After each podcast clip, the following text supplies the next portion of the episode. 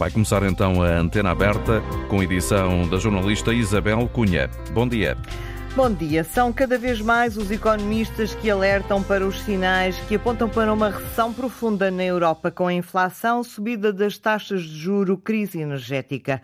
Um relatório do Banco Mundial fala no pior cenário desde os anos 70. O Banco Central Alemão avisa que a economia alemã vai começar a encolher já este inverno. A Alemanha é um dos principais mercados para as exportações portuguesas. A três semanas do governo apresentar o Orçamento de Estado para o próximo próximo ano, o Presidente da República desafia o Executivo a revelar as previsões macroeconómicas para 2023. Inflação, crescimento e emprego. Marcelo Rebelo de Sousa diz que quando o Governo afirma que não pode ir mais longe agora, é porque aí vem algo mau e admite que os portugueses precisam de mais informação para compreender as decisões do governo.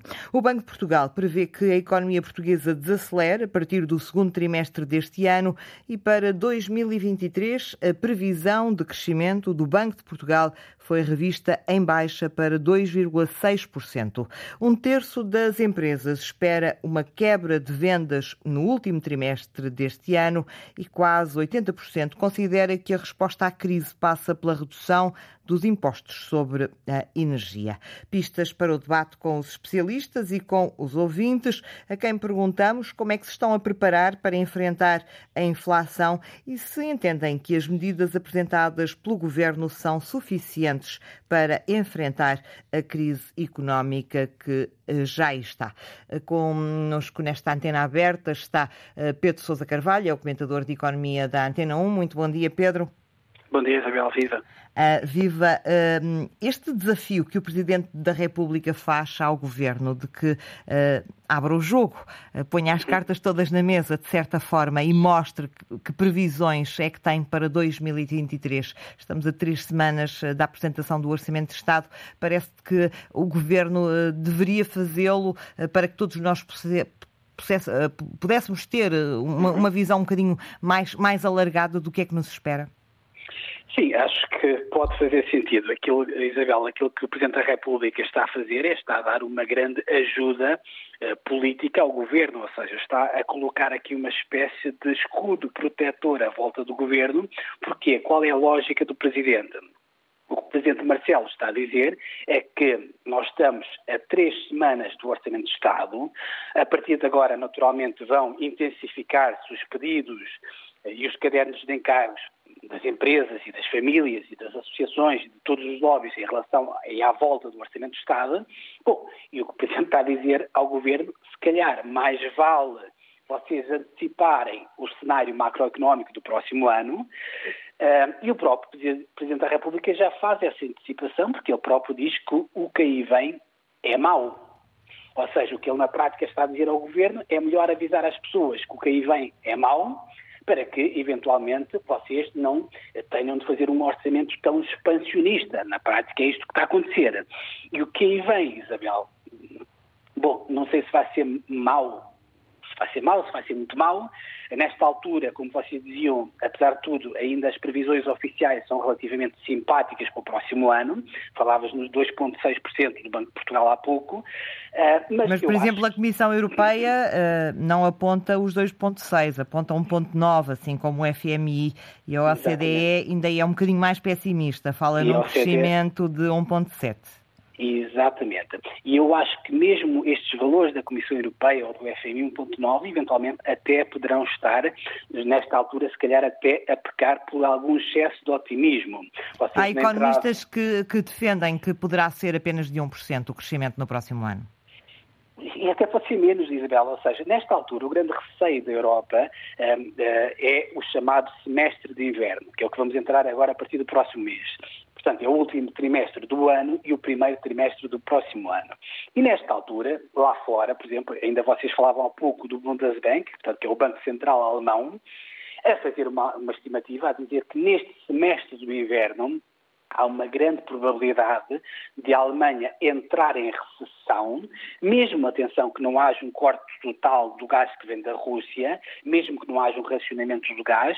Bom, como se costuma dizer em economia, Isabel, se ou quando a Alemanha constipa, bom, o resto da Europa normalmente espirra, porque a Europa, digamos, é o grande motor eh, ou a Alemanha é o grande motor da, da, economia europeia e o caso português também, nós somos das economias que têm uma grande relação comercial com, com a Alemanha e se a Alemanha entrar em recessão, muito dificilmente, digamos, o resto da Europa se calhar não vai atrás. Por isso é que eu digo que nesta altura prever um crescimento de 2,6%, de 1,9% ou de 1%, digamos, se calhar até todas estas previsões poderão ser eventualmente todas elas. Né, admites, algo... pode, eh, admites que possa haver uma recessão em Portugal no próximo ano? Sim, é isso, que, ou seja, a conclusão é essa, ou seja, é, provavelmente estas previsões são todas, uh, uh, pecam se calhar por algum otimismo, e é provável que possamos ter uma recessão no próximo ano. Claro que não é um cenário que possamos descartar. Aliás, ainda hoje não é que falamos com vários uh, economistas e alguns colocam esse cenário em cima da mesa. Portanto, se a Alemanha entra em recessão, bom, não, não vejo o que é que Portugal tem de especial para não entrar em recessão. Portanto, é muito provável que isso aconteça. Agora, esperemos que isso não aconteça, mas voltando ao início, ou seja, o que eu acho que o Presidente da República está a tentar fazer é colocar este cenário em cima da mesa, cada vez mais provável, para eventualmente uh, as pessoas poderem perceber uh, porque é que eventualmente o governo não foi tão longe nas medidas que já tomou de ajuda às empresas e às famílias e porque é que se calhar não poderá ir tão longe uh, quando apresentar o Orçamento de Estado na, na ajuda às famílias e às empresas.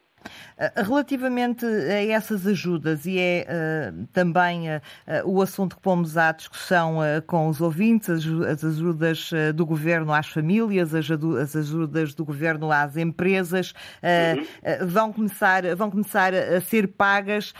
ainda hoje tivemos mais um episódio, digamos assim, neste, nesta, neste folhetim, quase que um folhetim uhum. à volta da, das pensões e à volta da, da polémica das pensões, de acordo com o Jornal de Negócios, no cálculo da atualização das pensões, o Governo não teve em conta a evolução da receita. Temos o Bloco de Esquerda a pedir para ouvir no Parlamento, de viva voz, as explicações sobre a sustentabilidade da, da segurança social. Esta questão à, à volta das pensões não vai, não, vai, não vai ficar encerrada por aqui, na tua opinião?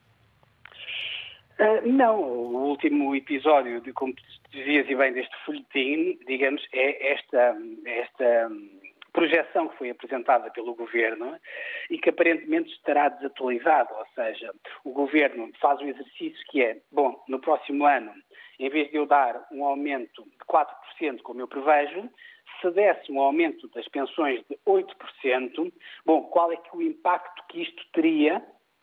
Uh, na sustentabilidade da segurança social. Só que isto é um exercício que até os economistas chamam ceteris paribus, ou seja, partindo do princípio que todo o resto se mantém constante.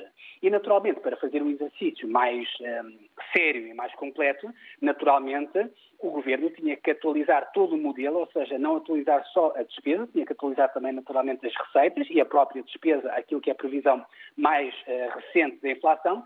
Agora, Isabel, não tenhamos uh, dúvidas, a conclusão vai ser sempre a mesma. Se nós fizermos um aumento das pensões a partir de janeiro e de uma forma permanente de 8% e não de 4%, naturalmente que a sustentabilidade da segurança social é sempre menor do que seria se fizéssemos um aumento uh, daquilo que o governo prevê. Ou seja, ou seja, o modelo pode estar errado, pode não estar desatualizado, mas a conclusão vai ser sempre a mesma. Ou seja, aumentar. O problema da sustentabilidade coloca-se sempre coloca-se sempre que nesta altura nós temos um problema que é grave, que é uh, grave, mas obviamente gerível, se os governos tiverem coragem política de, de, de, de assumir. Nós temos um modelo uh, das pensões, ou de pagamento das pensões, que é baseado num modelo chamado uh, de solidariedade intergeracional, ou seja, Isabel, eu desconto para poder pagar uma parte do meu salário para poder pagar a pensão da minha avó, no pressuposto de quando chegar a minha vez de receber a reforma, o meu filho ou o meu neto vão descontar para pagar o meu, a minha pensão. Qual é que é o problema deste modelo, Isabel? É que nós atualmente nós temos, por cada jovem eh, que existe no mercado, nós temos 1,62 idosos. O problema é que daqui a 40 anos, por cada um jovem que nós temos em Portugal, nós vamos ter três idosos. Bom, como deve imaginar, que um jovem a pagar a pensão de três idosos é algo que é completamente insustentável. Daí, naturalmente, a necessidade eh, de os governos terem a coragem, naturalmente, de mexer uh, uh, na fórmula de, atualização das pensões. Eu acho que o governo fez bem, acho que é insustentável cristalizar no tempo um aumento de 8% das pensões. Agora, o que eu acho que o governo fez mal é a forma como está a comunicar isto, ou seja, parece que o governo está a querer esconder a realidade e não o devia fazer, devia dizer naturalmente às pessoas de uma forma clara que a decisão que está a tomar é uma decisão que naturalmente pode prejudicar no futuro os pensionistas, mas que estão a tomar essa decisão em nome de um bem maior, que é quando eu e tu, Isabel, chegamos à nossa idade da reforma, também haver lá qualquer coisa para, para nos pagar a pensão, senão naturalmente não há tal solidariedade que eu falava há pouco. Pedro, para concluirmos, hum, quem nos está a ouvir e eventualmente começa a ficar um pouco assustado com, todas, eh, com todos estes alertas, eh, eh, não só cá dentro, mas também internacionais, que conselho é que podemos dar aos ouvintes? Poupar? Sim, mas infelizmente, Isabel, há pessoas que já não conseguem poupar. Não conseguem poupar. E eu, nesta altura, quando nós olhamos, por exemplo, para o pacote de medidas que foi apresentado pelo Governo, tem coisas boas, ou seja, o Governo está a ser naturalmente prudente, não está a pôr em causa uh, uh, uh, o equilíbrio das contas públicas, mas eu acho que há uma coisa que o Governo está a fazer e que vai bater na tua pergunta, que eu acho que o Governo está a fazer mal e eu acho que responde à tua pergunta. Nesta altura, se nós formos olhar para aquilo que é o pacote de ajuda à família, a medida de bandeira é o cheque de 125 euros que vai ser pago no próximo mês de outubro. Eu, a mim não me faz muito sentido que o governo pague um cheque de 125 euros a uma pessoa que tem um rendimento mensal de 2.700 euros brutos e pago o mesmo cheque de 125 euros a uma pessoa que não tenha nenhum rendimento ou que tenha uma prestação social mínima. Eu acho que as ajudas, naturalmente, deveriam ter alguma progressividade, porque se calhar uma classe média alta, eventualmente poderá, como dizes e bem, poupar para eventualmente tentar atravessar este período de maior turbulência, bom, as pessoas com menos rendimento não conseguem poupar, porque elas naturalmente já contam o dinheiro ao final do mês. E a mesma coisa em relação à ajuda dos 50 euros que é dada uh, aos filhos de quem, ou portanto aos dependentes, aos pais, portanto, que têm filhos ao seu cargo até aos 24 anos, sendo que neste caso ainda é pior porque a ajuda de 50 euros é dada independentemente do rendimento. Ou seja, podes dar 50 euros ao filho de um rico, podes dar 50 euros ao filho de um remediado, ou podes dar 50 euros uh, ao filho de uma pessoa pobre ou extremamente pobre. Eu acho que isso não faz sentido. Falta justiça social. Falta justiça falta social. e falta justiça social, precisamente. Muito obrigada, Pedro Sousa Carvalho, comentador de Economia da Antena 1. Connosco está também Pedro Brás Treixeira, é economista. Muito bom dia, doutor. Muito bom dia. Pegava nesta última ideia do eh, Pedro Sousa Carvalho. Falta justiça social nestas medidas apresentadas pelo Governo? Uh, sim, penso que sim. Uh, mas eu, uh, eu preferia falar agora sobre, as, se não se importa, sobre a questão das medidas para as empresas, que foi o último pacote que foi apresentado e que talvez mereça uma, uma, análise mais detalhada. Provavelmente o, não seria possível evitar a crise que, que, temos aqui assim em presença, porque tem imensas uh, origens, desde a, a desaceleração da, da, ainda do final da pandemia até à guerra, mas uh, as medidas que o Governo apresenta são muito insuficientes e havia alternativas melhores. Em primeiro lugar, é preciso dizer que só duas das medidas são automáticas e rápidas e elas envolvem apenas 90 milhões de euros, apenas 6% do pacote, que é o apoio à, à energia e o, ao transporte ferroviário. Mais 90% do pacote não vai ser recebido de forma rápida para as empresas como deveria ser.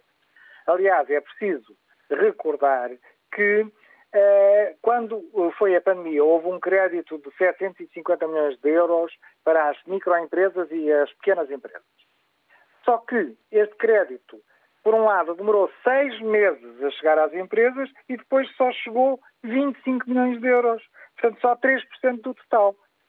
Portanto, este crédito de 600 milhões... E aquilo que, que teme é que estas linhas de crédito eh, de garantia mútua de 600 milhões possa vir a acontecer exatamente a mesma coisa? Exatamente, ou pior, porque as outras foram, portanto, temos esse problema, esta, portanto, demorar imenso tempo e depois ser, ser ser uh, muito pouco dinheiro e temos um problema agravado, é que quem vai tratar disto agora é o Banco de Fomento, o Banco de Fomento que ainda não está operacional. E, portanto, este crédito, linha de crédito do, dos 600 milhões tem tudo para, para correr mal. Quais é que são as alternativas que seriam uh, mais eficazes e com uma ajuda, sobretudo, muito mais rápida? Pagar, o Estado pagar as dívidas aos fornecedores. Segundo os dados da Direção-Geral do Orçamento, o Estado tem pagamentos em atraso, dívidas por pagar há mais de 90 dias, isto são os dados oficiais revelados pela Direção-Geral do Orçamento, de 900 milhões de euros em julho, quando eram apenas 300 milhões em dezembro. Para as pessoas Portanto, perceberem, estamos a falar de empresas que trabalham para o Estado e que não recebem. Exatamente. Não, e veja só, as dívidas, os pagamentos em atraso, de dezembro para julho subiram 600 milhões de euros. Portanto, aquele, aqueles 600 milhões de euros que o Governo está a pensar dar, uh, fornecer como crédito, portanto, com custos e com dificuldades e com burocracia, é o aumento das dívidas aos fornecedores que o Estado tem, que está há mais de três meses que não paga. Há mais de que são dívidas que já deviam ter sido Isso pagas. resolvia o problema da tesouraria de muitas empresas. 600 milhões de euros. Aliás, quer dizer, estes não faz sentido nenhum. É uma coisa que não faz sentido o Estado ter dívidas em atraso a, a fornecedores.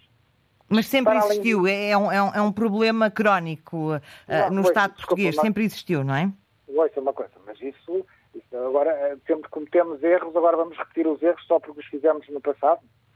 Quer dizer, isso não é um argumento uh, razoável. É, até porque, de qualquer forma, estamos numa, numa situação excepcional e, portanto, justificava-se eh, pagar esse pagamento em atraso. Para além disso, o Estado devia reduzir os prazos de pagamento, porque as empresas portuguesas estão muito descapitalizadas, têm muita falta de liquidez, sobretudo agora com o aumento dos preços da energia.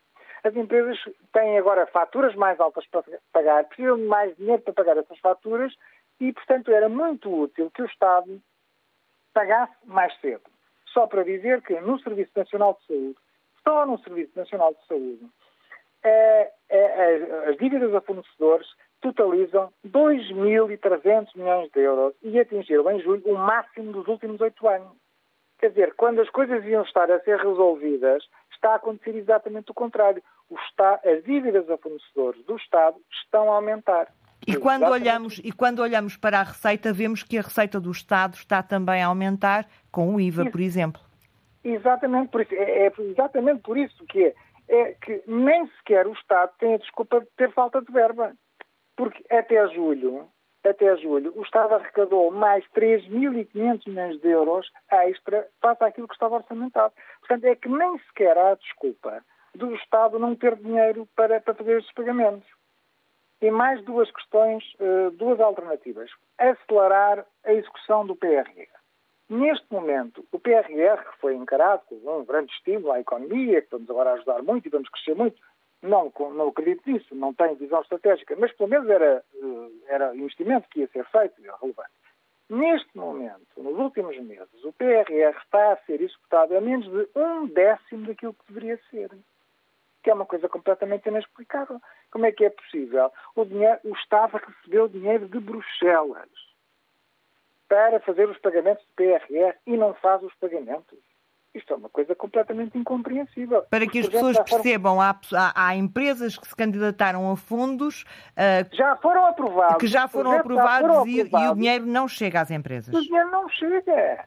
Um décimo está a pagar menos do décimo daquilo que deveria estar a pagar. É uma coisa completamente incompreensível. E, de novo, não há razão de falta de verba. E, finalmente, o investimento público eh, o investimento público era suposto este ano subir 33%. Eh, mas isto estava definido, portanto, já ainda antes da guerra e de, de, destas coisas todas, já estava definido que o investimento ia crescer 33%. Ora, em junho só estava a crescer 3% e em julho está a crescer zero. Ou seja, em vez de estar a melhorar e a tentar recuperar o tempo perdido e estar a, a aproximar-se da meta do ano, estamos a afastar da meta do ano. Portanto, sem, e, e, estas propostas que eu estou a falar não entram no. Não, não, o pagamento de dívidas a fornecedores não entra no déficit, porque já faz parte do déficit. Portanto, e em relação ao PRR, ao investimento público, são despesas que já estão programadas e já estão orçamentadas. Portanto, eu nem sequer estou a falar de um único euro a mais que o governo. Eh, não estou Daquilo que está no Orçamento de Estado. Uhum. Só estou a pedir, paguem as dívidas e façam aquilo que está orçamentado. Muito obrigada, Pedro Brás Teixeira, economista, pelo contributo que trouxe a esta antena aberta, eh, que abrimos eh, agora aos ouvintes. Mário Ribeiro, Liga do Porto, muito bom dia, a sua opinião. Olá, bom dia. Bom dia. Eu, quando era, quando era mais jovem, quando me queria rir muito, tinha em casa, nos vasitos, umas coisas, umas ervitas que não faziam mal a ninguém, eram biológicas e pronto, e até me ria bastante com aquilo. Deixava-as secar e tal, e até, até me diverti. Não estou a aconselhar isso. Um, agora ouço a oposição e ainda me rio mais. Tem mais efeito do que um psicotrópico qualquer. Porquê? Um, está tudo muito preocupado. Atenção, eu não sou PS. Estou, sou de esquerda, mas não sou PS. Uh, ah, está tudo muito preocupado porque é muito pouco que estão a dar. O governo podia dar muito mais.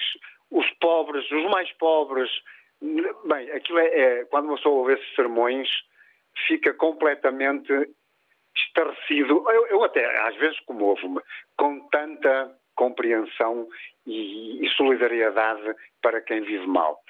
Porque lembro meu que o grande amigo do, deste senhor agora, Montenegro, que ainda foi elogiado e elogiou no Congresso e nesses encontros todos do PSD, o, Matos, o Passos Coelho, o senhor doutor Passos Coelho, uh, no tempo dele, eles conseguiam ainda melhor que este governo, que era tirar dinheiro a uns desgraçados de uns velhinhos que ganhavam 300 e tal euros por mês. E eles conseguiram reduzir-lhe as pensões e tirar-lhe benesses e subsídios e mais não sei o quê. E eram uns grandes heróis. E tinham outros amigos que diziam: aguentam, eles aguentam. É, não há problema, eles aguentam. E, e, e essa gente, agora, vem muito, eh, muito eh, com, com, com, um espírito solidário, um espírito quase caritativo, eh, a insurgir-se porque este governo uh, devia dar muito mais. Este governo, o, aumentar salários. Este governo devia o quê? Aumentar as pensões. Tem que E eu sei porquê. Agora vou fazer um alerta. Porque essa gente, na verdade, é esperta. Mas inteligente não é muito. Esperta é, reconheço. Porque eu sei o que é que eles querem. Eles querem, eles têm sempre aquele pretexto muito batido que é Pois, o governo PS só esvanja, depois temos que nós reparar os danos. É sempre a mesma coisa. Se não fosse o PSD, este país estaria afundado. Fim de citação. Uh, mas, quando se trata de oposição, não há problema de, de, contas, nem de orçamentos, nem dessas coisas todas. Porquê? Porque depois haverá o argumento em que, mais uma vez, o PSD veio reparar os danos de quem andava para aí a dar subsídios de rendimentos mínimos de 100 euros para esses vadios que não fazem nada, porque andam para aí a receber 100 euros por mês de rendimento mínimo. E isso tem que acabar. Ah, e agora com a ajuda do André Ventura é que vai ser uma festa. Só para acabar tão bem, para esse senhor doutor economista que falou agora em último, uh, e que tem razão quando fala que o Estado tem dívidas com empresas, é verdade. Mas, ó senhor doutor, quer passar, e eu estou a falar com conhecimento de causa, passe pelo Instituto de Gestão Financeira de Lisboa ou do Porto ou de outro distrito qualquer e veja as dívidas de muitas empresas para com o Estado. Às tantas vai ficar um bocadinho surpreendido. Ou será que as conhece tão bem? É que temos que ver as coisas pelos dois lados, porque senão caímos no, no erro de, de muitos eh, ignorantes e tendenciosos. Ok? Um grande abraço. Muito obrigada pela participação, Mário Ribeiro, ouvinte que nos eh, ligou do Porto. Em Lisboa, está a escutar a Antena 1 José Almeida. Muito bom dia, a sua opinião. Olá, Isabel, bom dia. Bom dia. Olha, eu vou, vou uh, citar-me particularmente ao tema pensões.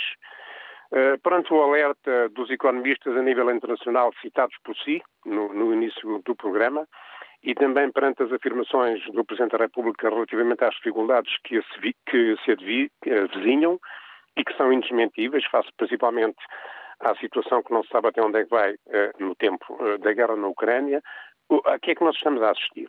O que é que dizem os comentadores, a generalidade, faço exceção, por exemplo, ao que disse o Pedro Silva eh, Carvalho há pouco, e a oposição. O governo está a enganar toda a gente relativamente a este tema uh, das pensões. Uh, os pensionistas, uh, com este artifício de receberem em, em outubro, acho eu, meia pensão e de receberem o, a pensão de, em, ao longo de 2023, somando esta importância e que recebe em 2023, a lei relativamente ao, ao, ao, à inflação vai ser cumprida integralmente em 2023.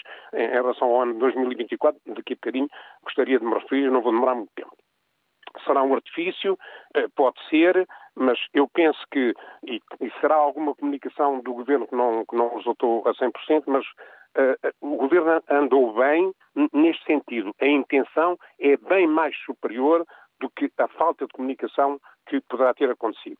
a intenção de salvaguardar a sustentabilidade. Exatamente, exatamente. E ainda só queria dizer mais duas coisinhas em relação a isso.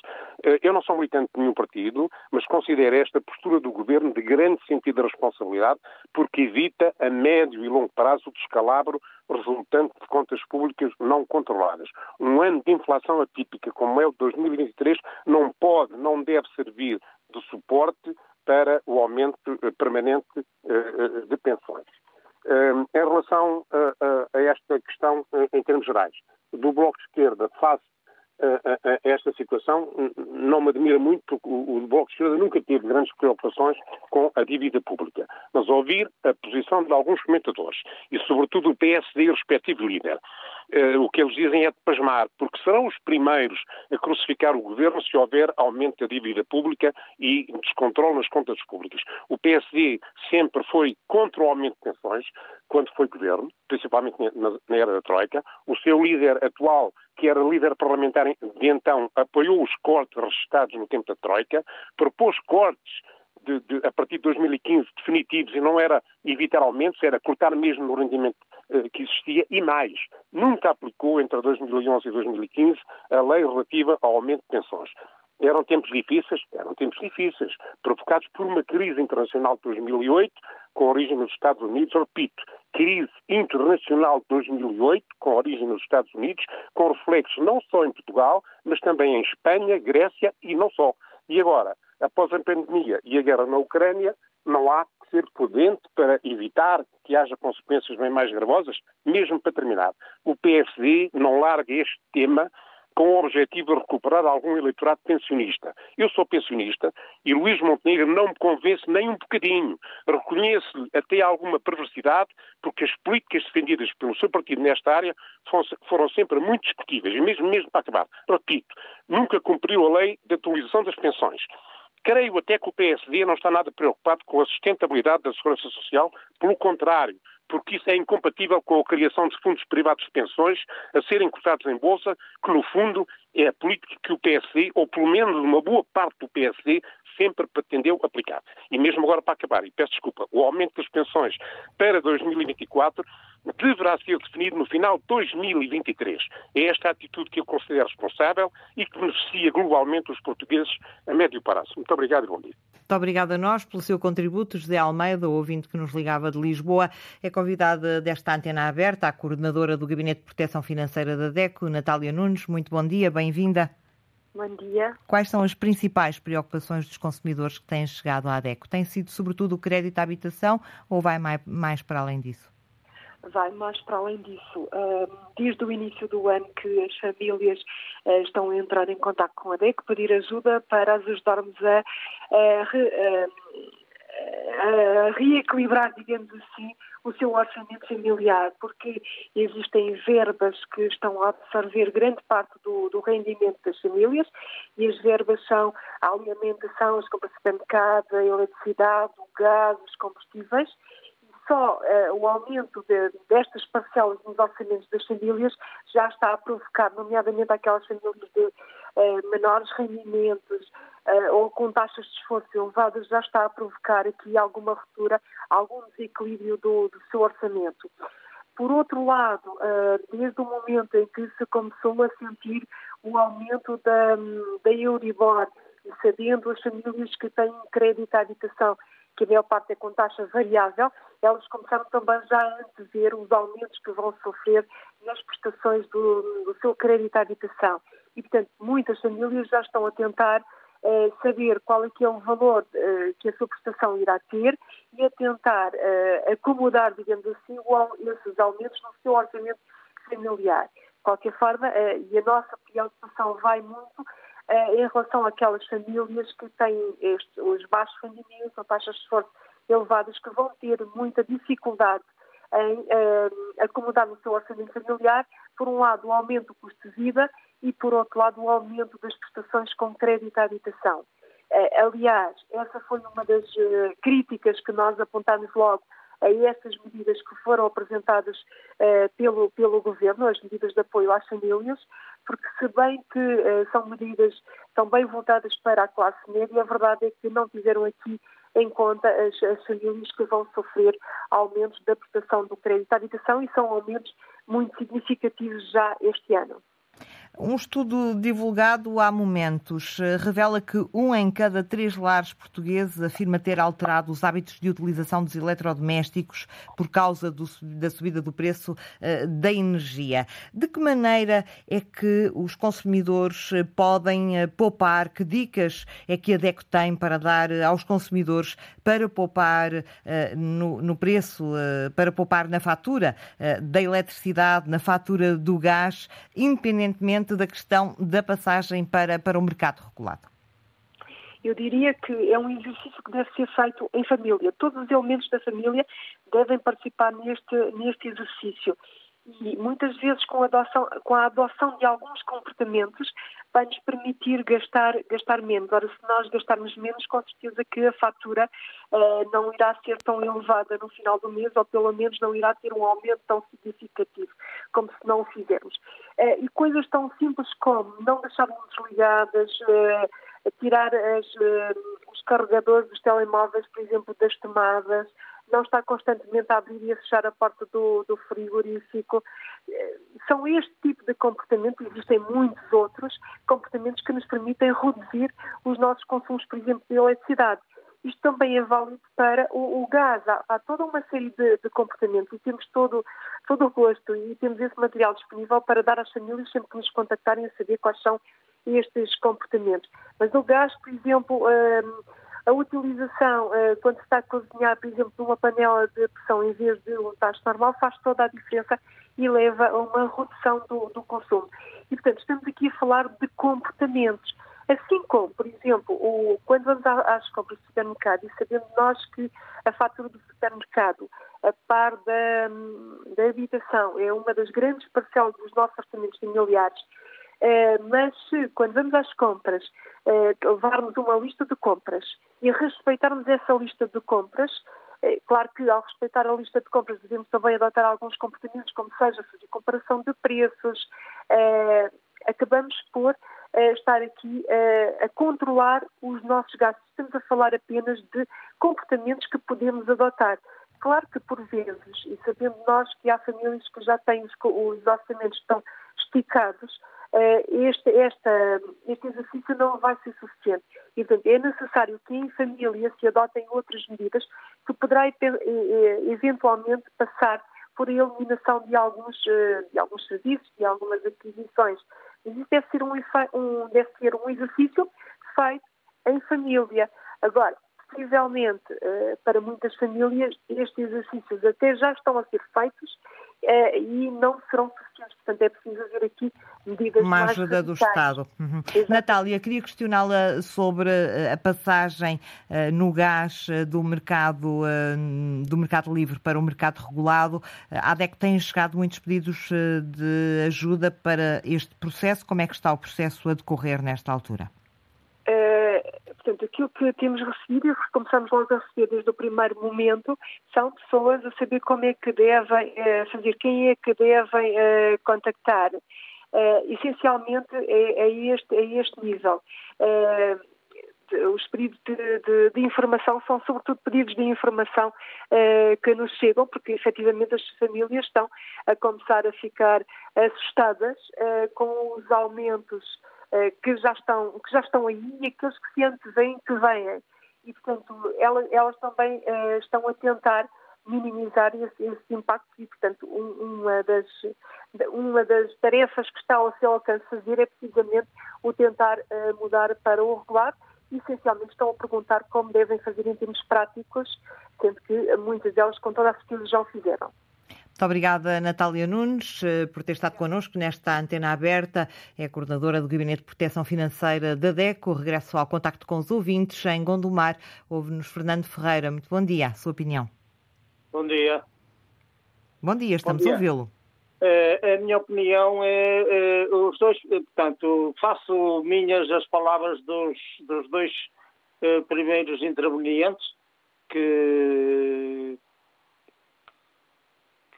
que era mais ou menos o que eu queria dizer. Agora tenho outra coisa a dizer. Portanto, eu sou um apoiante do António Costa. Acho que é um homem sincero e honesto. Eu não sei é se está a ser bem acompanhado pelos seus ministros. Uh, uma coisa que me chocou aqui há dias foi ouvir uh, uh, no Parlamento o debate do Estado, do Estado da Nação, em que o Dr. António Costa fez duas promessas logo na entrada, em que dizia que ia aumentar na função pública os assistentes operacionais mais antigos que os que tenham sido lesados com a subida do salário mínimo. Eu tenho a minha companheira que ganhava acima do salário mínimo 60 euros há três anos e neste momento está com 3 euros a mais que o salário mínimo. E estamos preocupados porque ela tem 64 anos, está na fase quase de ir para a reforma, tem 43 anos de serviço de serviço e estamos na iminência de ela ir reformada e trazer um salário miserável de 500 e poucos euros. E é isso que nós estávamos preocupados. Relativamente ao resto, eh, já, temos, já estamos há muito tempo a tomar providências de, de minimizar os gastos da energia, porque sabemos que é assim em toda a Europa. E e nada mais, era isto que eu queria dizer. Eu só queria dizer um alerta ao Sr. António Costa, é que às vezes não ponha uh, palavras uh, que vão, vão uh, obrigar pessoas a expectativas, que é o, é o, nosso caso, que dizia que ia aumentar o, o, o salário da, da, dos assistentes operacionais mais antigos este mês e nós verificamos a conta hoje e o recebimento é igual. E imagine uma pessoa com 43 anos de queixa, com uma licenciatura e a trabalhar como assistente operacional e a ganhar 600 euros, foi o que recebeu hoje, 610 euros, imagine como é que nós vamos viver. Eu estou reformado, tenho 80 e, tenho 90% de incapacidade. Imagine. Muito obrigada, é. Fernando Ferreira, pelo contributo que trouxe a esta antena aberta. Eh, no Algarve, em Lagoa, liga-nos Luís Santos. Bom dia, a sua opinião. Olá, bom dia. Um, gostei da intervenção de ouvir a coordenadora da, da DECO, a Natália, ou a senhora Natália neste caso. Uh, há aqui um problema que, que me preocupa, porque a questão das rendas, eu pago um crédito e pelo que tem vindo a ser divulgado, as rendas vão subir até o final do próximo ano, portanto 2023, neste caso, à volta de 60%. E nestas medidas que o Governo tomou. Está a eh, falar, peço desculpa, acabei por não compreender. Está a falar de rendas a um senhorio? Está a falar de crédito à habitação? de crédito à habitação. Ah, okay. O que há medida concreta de, salvo erro, o Governo dizer que não vai haver mais nenhum aumento, ou no máximo são 2%, Uh, mas isso é uma franja que existe, mas na realidade quem tem créditos, uh, portanto, a decorrer ao banco, não há nenhuma medida concreta. E, sinceramente, uh, esta medida de colocar dinheiro dos 125 e para quem tem filhos 50 por cada um, eh, vai tapar o sol com peneira, porque não existe nenhuma intervenção em concreto com aquilo que são as medidas, as medidas não, as despesas correntes que existem, uh, de quem vai trabalhar a nível de, do gasóleo ou do combustível de uma forma generalizada, porque os aumentos não, uh, são, são muito superiores de quando existe alguma descida. E depois temos outro problema, é que, de uma forma generalizada, uh, quer alimentação, quer combustíveis estão a aumentar, independentemente que possa ou não vir uh, a haver um aligeiramento daquilo que é a situação internacional, os preços vão ficar uh, como estão. Ou seja, se houver um, um melhoramento daquilo que é a nossa a, nossa, a nossa economia, parece que hoje nós pagamos que é pelo combustível, que é pelos alimentos, tendencialmente não vão ter a mesma descida da percentual que tiveram enquanto, enquanto aumentaram. E preocupa-me também que não haja uma política também direta em relação a aumentos de salário, porque nós vemos os salários eh, desde que o governo tomou posse. O salário mínimo nacional um, portanto, a subir com alguma regularidade, só que não há coragem política de pegar nessas percentagens de aumentos de salário e colocar de forma igual para quem ganha acima do salário mínimo.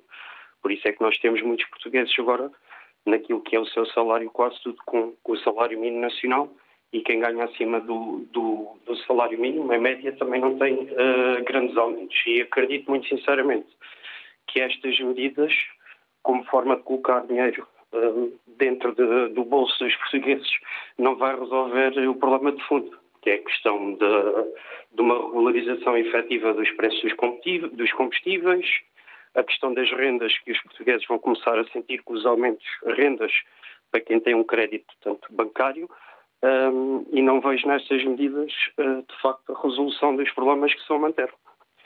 Bom dia. Muito obrigada, Luís Santos, pelos receios que deixou aqui ficar. Uh, em Évora, ouve-nos António Borreixo. É assim o seu nome? Bom dia. É sim, bom dia. Muito bem. Bom dia a todo o auditório. Obrigado por esta oportunidade que me dão. Mas era só simplesmente para ser rápido e não demorar muito tempo. É assim, acho de acordo, sim senhor, o país tem de ser governado de qualquer maneira. Podia ser governado, era por gente menos mentirosa. Porque eles fogem à verdade ao povo quando é a altura das eleições, é tudo facilidades e depois fazem aquilo que estão a fazer. E ainda mais. E depois, tanto o governo como a Assembleia não têm a coragem política de ir buscar o dinheiro a quem nos roubou. Bastava ir buscar a meia dúzia deles que tanto roubaram neste país para imediatamente a Segurança Social estar a cavalo. E, e continuamos na mesma situação e eles continuam a gozar boas férias e não sei o que mais com o dinheiro que é de todos nós.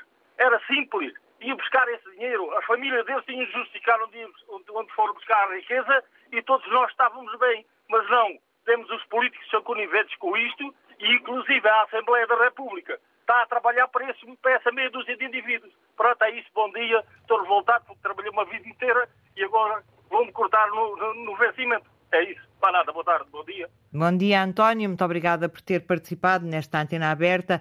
No Porto está a ouvir-nos Aristides Batista. Muito bom dia, a sua opinião. Bom dia a todo o auditório e, e para aí para, para todo o conselho. Eu sou uma pessoa do Porto, de fato, tenho 70 anos, quase vou fazer, e estou revoltado neste país, porque este país, todos os, os governos principalmente do PS, já no tempo do Dr. Mário Soares, contratos a prazo, o povo português nunca foi beneficiado. E mais agora que estou numa reforma em que eu trabalhei, descontei 45 anos, tive dois anos em Angola, 47, e quando vim eh, reformado, no tempo do seu Passo Coelho, que mandou da Troika, que mandou cortar as reformas, eu vim com 499 eh, euros. E a passar 10 anos, ainda hoje, ainda tive 50 euros só de, de, de, aumento. Mas a maior vergonha deste país é que a minha mulher com 40 anos, oncológica, tirou em duas argilas e quando veio reformado com 40 anos de, de desconto, veio com 5, 153 euros. Agora, passar 10 anos, está com 214. E quando vimos o Sr. Primeiro-Ministro na televisão a dizer que todos os reformados não vai receber menos de 125 euros, quando ela tem uma reforma de 214, vai receber 107 euros. E depois vimos que, que eu tenho conhecimento de todos os bairros, e principalmente na Festeira Nova, as pessoas não trabalham, com boas, bons carros, com os rendimentos mínimos é, é, abortados de 2 mil, mil, mil, mil euros, 800 euros, e, e as pessoas estão, sente-se injustificada e depois dizem que o povo português que, que é racista, não, o povo português, aqueles que trabalharam, são revoltados com esta situação. E depois estamos com o, o André Ventura dizer daqueles que levam volumes de dinheiro sem fazer nada neste país e é que a realidade. Porque as assistências sociais só se preocupam de dar dinheiro e não se preocupam de ver as condições das pessoas, como é que elas sobrevivem. E depois é, os filhos estão nos infantários, têm direito a ter de graça e tudo bem. Eu acho que as, as crianças têm todas as oportunidades de, toda, de todas as condições. E depois as mães não vão trabalhar e os pais vão todos nos cafés à boa vida porque dizem que o dinheiro que dá ganha-se mais que aqueles que recebem 500, 600 euros a trabalhar um mês completo. E, de facto, não vale a pena, porque este o governo paga, paga tudo para, para não trabalhar e depois queixa-se que não há trabalhadores. Tem de vir estrangeiros, que depois muitos andam aí também sem trabalhar, a receber eh, rendimentos acima daqueles reformados que recebem 300, 400 euros e não passa disto. Uh, muito bom dia. Muito obrigada, bom dia Aristides eh, por ter participado na antena aberta. Em Corroios, escuta-nos Francisco Ramalho. Bom dia, a sua opinião. Bom dia para si, bom dia para todo o auditório. Olhe, eu não tinha aqui a minha intervenção lá bem preparada, mas é assim. Uh, o governo, um, por exemplo, tem, tem, tem tem, tem, tem tido mão muito, muito levezinha em relação aos lucros, aos lucros enormíssimos das petrolíferas e das grandes superfícies. Mas logo aí, logo aí ia, ia buscar uma boa fatia para, para distribuir, porque é mais. Mas deve-se dizer que a mãe de todas estas crises atuais é a guerra, a guerra na Ucrânia. Guerra essa que teve antecedentes eu não vou agora aqui revelá-los, até porque não há tempo. Questão da NATO, os acordos de Nice não foram cumpridos. Não temos uh, mesmo tempo, temos Pronto, que fechar okay. o programa. Então, é mais então, um minuto, Francisco. Pronto, então, Pronto, e então eu digo, e o governo tem toda a culpa porque tem apoiado toda esta guerra, não é verdade? E que e o imperativo seria acabar com a guerra. E quem, tem, e quem disputou a guerra foi Estados Unidos da América, NATO, União Europeia, com apoio do nosso governo. Portanto, temos que pedir contas ao nosso governo e ele, por exemplo, agora na Assembleia Geral das Nações Unidas, deve-se bater para que a guerra acabe, não é verdade? E deve tributar as, os grandes, as, as grandes empresas que têm tido muitos lucros para, assim, o povo ter menos dificuldades. E o povo, para a próxima vez, ver bem quem é que vota. Bom dia. Muito obrigada, Francisco Ramalho. É com este ouvinte de Corroios que encerramos a antena aberta desta terça-feira. O programa regressa amanhã, depois das notícias das 11, com outro tema para debater com os ouvintes. Conto consigo desse lado. Continuo ligado à Rádio Coliga Portugal. Bom dia e até amanhã.